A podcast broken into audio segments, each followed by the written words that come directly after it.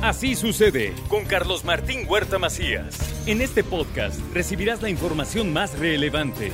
Un servicio de Asir Noticias. Y este es el resumen de noticias. Seguirán las bajas temperaturas en Puebla. La Secretaría de Gobernación prevé la instalación de otros 15 albergues para recibir el Frente Frío número 24. Actualmente hay 65. Se tienen habilitados ya con insumos proporcionados por el gobierno del estado eh, 65 albergues en distintos municipios y la previsión ya para tener eh, listos eh, otros 15 albergues más si es que continúan presentándose bajas temperaturas el COVID ya es la tercera causa de muerte en el estado, afirman las autoridades y seguimos en alerta máxima. La actualización de los datos COVID en Puebla son 50.635 contagios, 246 nuevos, 12 personas perdieron la vida en las últimas horas, 881 están hospitalizados y 151 están en estado de gravedad. Mantiene el COVID como la tercera causa de, de mortalidad. La principal causa en Puebla son las enfermedades del corazón, las segunda causa es la diabetes mellitus, eh, la tercera causa es eh, eh, el COVID, la COVID-19, la cuarta causa son los tumores malignos, la quinta causa son las enfermedades del hígado, el Ayuntamiento de Puebla reforzó los protocolos sanitarios en zonas en donde se instalaron ambulantes, así como del cierre de negocios no esenciales en el centro, afirmó Protección Civil.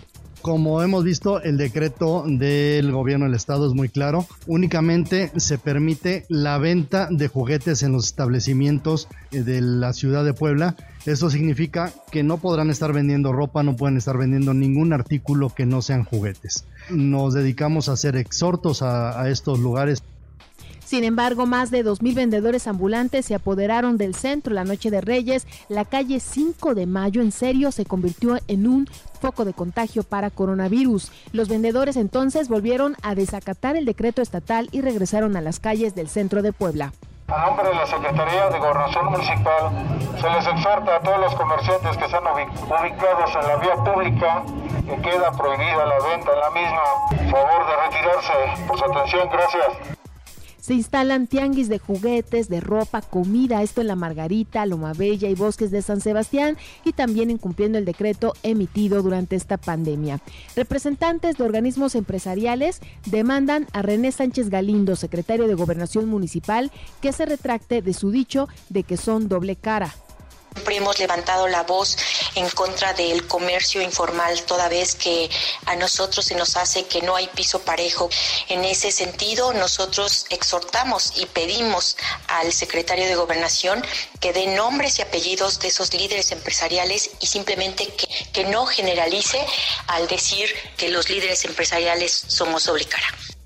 El gobierno restablecerá estrategias de seguridad para actuar en el 2021, afirma el gobernador Miguel Barbosa. Entonces vamos nosotros a restablecer nuestra estrategia que está un poco ahí media desarmadona en el tema de Huachicol, en el tema de robo a transporte. Yo no tengo reportes que haya robo a ferrocarriles, ¿eh? pero luego salen reportes de la federación que hay y yo no sé de dónde los sacan. vamos a restablecer todos nuestros mecanismos Esperan las jugueterías del centro histórico que se incrementen las ventas en los últimos días, que sea hasta de un 60% hasta este 6 de enero. Y también las ventas de restaurantes cayeron 7% por este segundo confinamiento, dan a conocer la APRESAC. Le informo que después del personal médico, los repartidores a domicilio, los conductores de transporte público y los recolectores de basura son los trabajadores más expuestos al COVID-19, alerta la Asociación Mexicana de Transporte y Movilidad de Puebla. Puebla. Para evitar cuadros de estrés entre los trabajadores, la Secretaría del Trabajo exhorta a los patrones a reforzar las medidas de higiene. El video de la menor Yatsiri, esta pequeñita de 17 años que perdió la vida en la Margarita por abuso intrafamiliar, pues fue un abuso a sus derechos, un caso que no quedará impune. Eh, este video va a servir también de prueba para las investigaciones, dice el gobernador Miguel Barbosa. Ese video que no he visto y que me dicen que es un abuso a los derechos de una niña fallecida. Muy vergonzoso. Tendrá que ser prueba en las causas penales donde se están investigando. Bueno, la fiscalía, la, fiscalía está actuando junto con el Poder Judicial. Quien al parecer sube este video es la madrastra para exculparse y culpar a la mamá. Hasta el momento, el Congreso del Estado ha recibido 350 denuncias en contra de Agua de Puebla por el corte ilegal del suministro e interpuso también una denuncia por extorsión, así lo dice el presidente de la legislatura, Gabriel Biestro. No, la denuncia por extorsión es por estar amenazando con una ilegalidad. Tú no puedes amenazar con algo que está prohibido por la ley, en este caso el corte de agua. No se trata de una o dos, sino de todos sus recibos de la gente que se atrasa, vienen con la leyenda que te van a cortar el agua y esa amenaza está fuera de la ley, por lo tanto es extorsión. Respecto a las denuncias, sí, aproximadamente 350 denuncias las comparecencias de secretarios de Estado podrían ser virtuales y no presenciales por el escenario complicado por la pandemia, dice Nora Merino. Creo que la misma plataforma nos obliga a cambiar un poco el formato tradicional. Sí iremos por tiempos para que la plataforma nos lo permita. Iremos por tiempos, iremos por diferentes temas, por tal vez priorizaremos la participación por bancada para poder eh, darle oportunidad que hablen todas y todos, pero tal vez por bancada, sobre todo quienes estén dentro de las comisiones, pero bueno. El Congreso tampoco tiene una verdadera apertura al diálogo para despenalizar el aborto, así lo considera Socorro Quesada. Yo sí llamo a este gobierno de izquierda y a este Congreso de izquierda a abrir la sensibilidad para poder realmente darle certeza a las jóvenes de lo que están solicitando. No están solicitando nada extraordinario.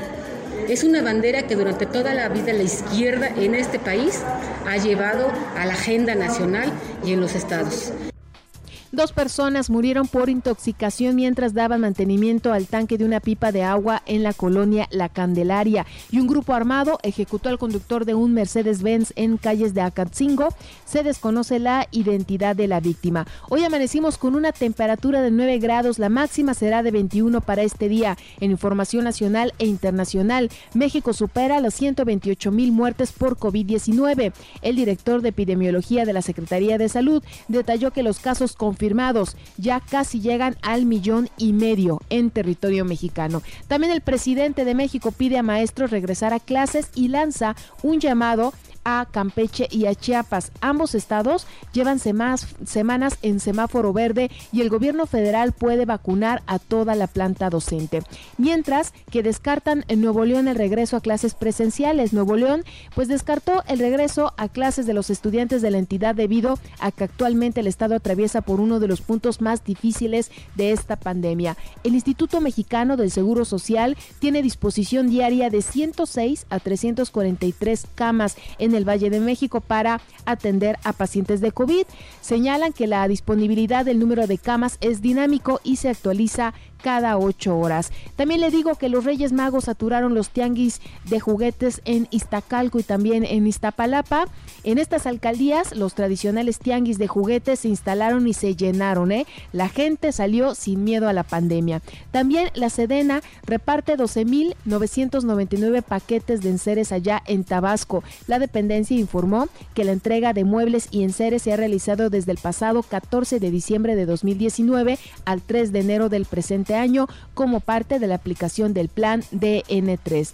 Y Fernández Noroña se negó a usar un cubrebocas para asistir a una asamblea nacional en Venezuela el legislador viajó a Venezuela para un evento. Él rechazó utilizar el cubrebocas debido a que indicó que este da una falsa sensación de seguridad. Y al parecer hubo un documento sobre el apagón que era falso. Así lo admite la Comisión Federal de Electricidad. Autoridades de la empresa afirman que sí hubo un incendio en Tamaulipas, pero que no fue el causante de la falla. Dicen que el problema fue el exceso de generación renovable en el país. Y también por COVID, ambulancias ya no están trasladando a enfermos muy graves en California. En California la situación está muy complicada y también el número de pacientes de coronavirus es tan alto en Los Ángeles que el martes se excedió la capacidad habitual del hospital comunitario Martin Luther King. También la variante del COVID ya suma 28 casos en los límites con México. Autoridades de San Diego informaron otras 24 infecciones de la nueva y más contagiosa cepa del coronavirus. China frena el ingreso de expertos, no los dejan ir de la Organización Mundial de la Salud. Los especialistas quieren investigar el origen del coronavirus y hasta el momento no les han permitido la entrada. Y también el chavismo asume poder allá de la Asamblea y prometen una limpia opositora. Alzando retratos del presidente Hugo Chávez y de Simón Bolívar, el chavismo retomó ayer el control del Parlamento en Venezuela y posponen la entrega de los premios Grammy a causa de la pandemia. En los deportes, le doy a conocer que el delantero del Atlas, Julio Furch, se perderá el arranque de Guardianes 2021 por una fractura de hueso del tobillo izquierdo. El encuentro entre Mazatlán y Necax en la jornada 1 podría recibir el 50% de aficionados. La Liga MX dio autorización para realizar el encuentro en estas condiciones. Y también en Palmeiras goleó 3-0 a River Plate como visitante para tomar ventaja en las semifinales de la Copa Libertadores. También este miércoles el Barcelona visitará Athletic de Bilbao en el juego pendiente de la jornada 2 de la Liga Española. La delantera Mariana Ramos también se incorpora al Puebla Femenil como quinto refuerzo de cara al Guardianes 2021. Así sucede con Carlos Martín Huerta Macías. La información más relevante ahora en podcast. Sigue disfrutando de iHeartRadio.